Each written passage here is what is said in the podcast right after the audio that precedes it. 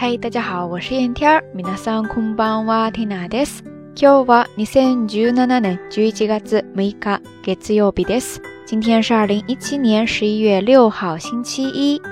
十一月的第一个周一，神户这边呢是一个大晴天，中午最高温度二十度左右，暖洋洋的，特别的舒服。不知道大家那边天气怎么样呢？一不小心，咱们到晚安来到了第五百二十期，难得的五二零嘛， 我们就来聊一聊恋人相关的话题吧。我记得好久之前曾经在节目里聊到过大家比较向往的求婚的场景，那这一次呢，我们就来聊一聊告白这件事儿吧。缇娜在网上看了好多相关的文章，收集了日本这边大家比较喜欢的一些告白的场所。那接下来呢，就跟大家分享一下。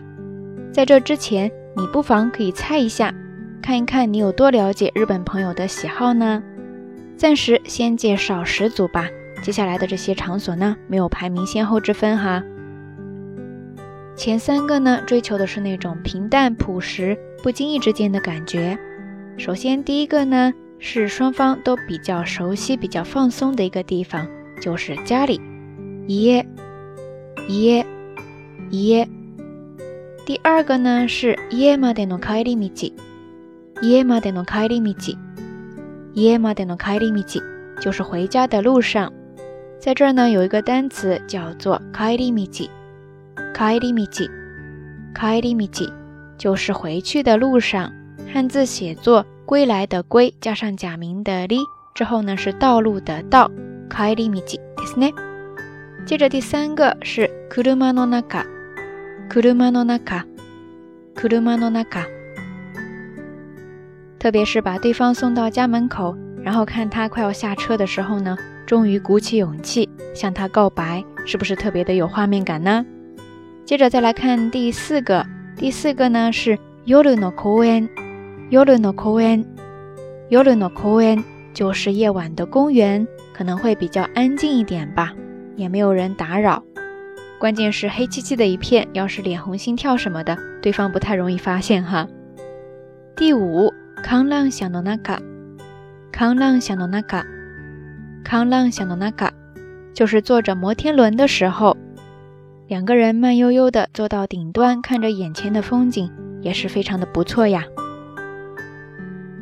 接着第六个说的是屋上，屋上。屋上，汉字写作屋上，就是屋顶。这个呢，倒是让缇娜想到了前不久看到的一个综艺节目，就是一群中学生站在屋顶上，大声的向自己喜欢的女生告白，特别的青春，特别的燃哈。不知道有多少朋友都看了那个综艺节目了呢？接着呢，再来看第七个，这个呢，非常的有日本的特色，就是 hanabi taikai no kaijo，hanabi taikai no kaijo。哈纳比泰卡伊诺开就，意思呢就是花火大会的会场。